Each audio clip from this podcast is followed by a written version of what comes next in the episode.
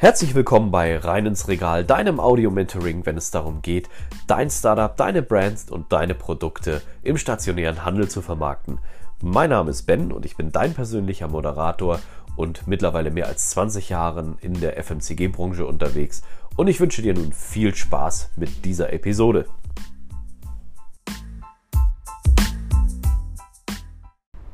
Einen wunderschönen guten Tag. Ich begrüße dich sehr zu dieser Episode und freue mich natürlich persönlich, dass du eingeschaltet hast. In der letzten Episode ging es um dein Produkt und die dazugehörige Ausstattung, um im stationären Handel erfolgreich zu sein. Und jetzt kommen wir in dieser Episode zum Thema Preiskalkulation. Die Preiskalkulation ist natürlich absolut wichtig für deinen kaufmännischen Erfolg und sicher hast du dir da schon einige Gedanken zugemacht und bist auf äh, ein paar Begriffe gestoßen wie Marge, Mehrwertsteuer, Rücklagenbildung oder auch Versandkostenpauschale, Handlingpauschale und Gewinnmarge.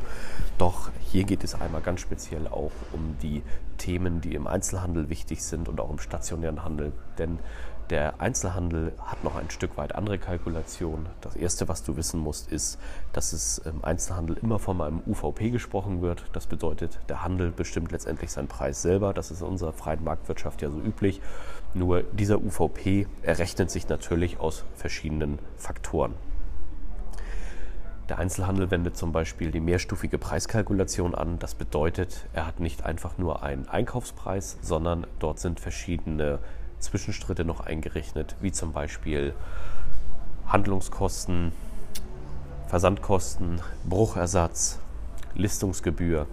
Das sind alles Punkte, die du für dich unbedingt berücksichtigen musst. Doch dazu gleich mehr Schritt für Schritt.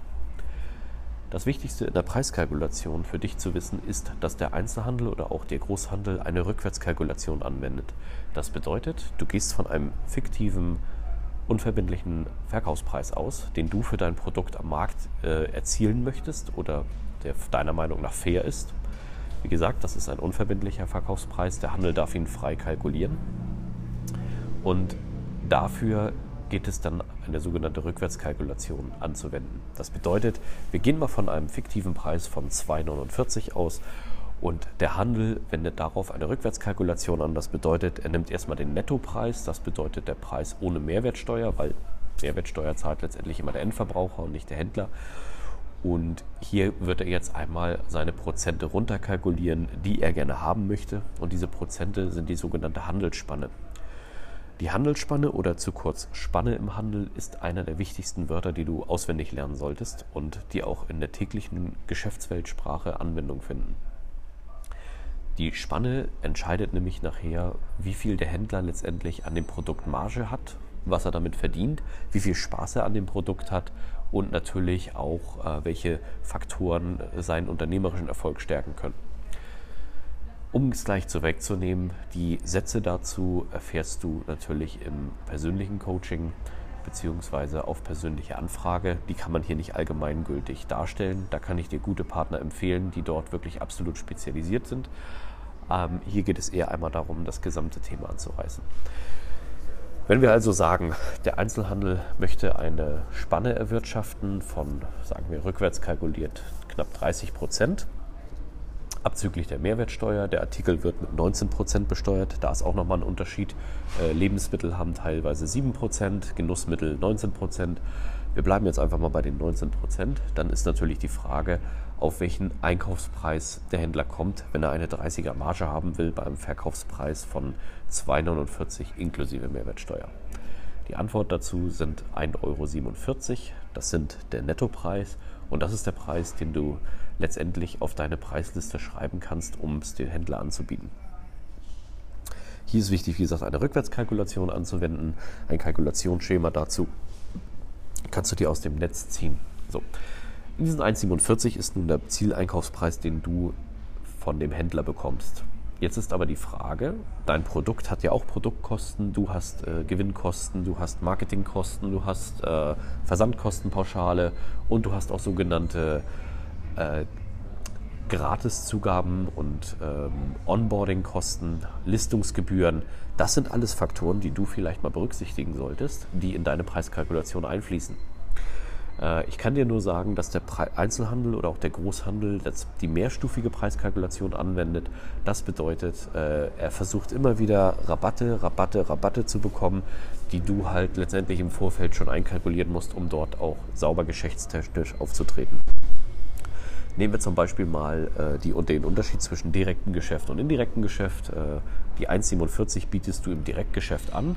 Das passt soweit für den Händler. Danach kommen keine weiteren Kosten zu, es sei denn, er verlangt nach einem Gratisangebot. Dazu kommen wir in einer anderen Folge. Gratisangebote effektiv nutzen, wie du diesen Marketing-Schritt nutzen kannst, um letztendlich mehr zu verkaufen. Ähm, dann ist das Ganze einfach. Beim indirekten Geschäft, das bedeutet, dass du an ein Zentrallager lieferst und dieses Zentrallager für dich auslieferst, wird das Ganze schon schwieriger. Denn hier ist oft eine Zentrale zwischen oder ein sogenannter Carrier. Und der Carrier verlangt von dir in erster Linie einmal eine Listungsgebühr dafür, dass er das Produkt überhaupt aufnimmt und sich damit beschäftigt. Dann verlangt er von dir eine gewisse Logistikpauschale, weil er das Produkt ja weiter ausliefern muss. Dadurch, dass äh, du an das Zentrallager lieferst, ist für dich alles fein, aber es wird in der Artikelkalkulation noch einen Folgepreis geben. Ich kann dir jetzt schon sagen, dass dieser fiktive Preis von 1,47 von einer Zentrale in keinem Fall akzeptiert wird. Das heißt, du musst hier ein anderes Modell wählen. Und das ist auch absolut wichtig, dass du hier klar in deiner Kalkulation bist und auch deine Schritte berücksichtigst, sodass du auch weißt, wo muss ich ansetzen, in welchen Bereichen kann ich vielleicht optimieren und äh, wo ist auch mein absolutes Minimum. Das solltest du einkalkulieren. Die unterschiedlichen Prozentsätze dazu sind sehr variabel und kann man nicht allgemein verbindlich rausholen. Hier ist es nur wichtig, dass du diese äh, Prozesse mit einkalkulierst und verstehst, damit du auch Chance hast, mit deinem Produkt erfolgreich zu sein. In der nächsten Folge werden wir nach der Preiskalkulation in die ersten Marketing-Schritte gehen. Das bedeutet, wie kannst du dein Produkt letztendlich ausrollen?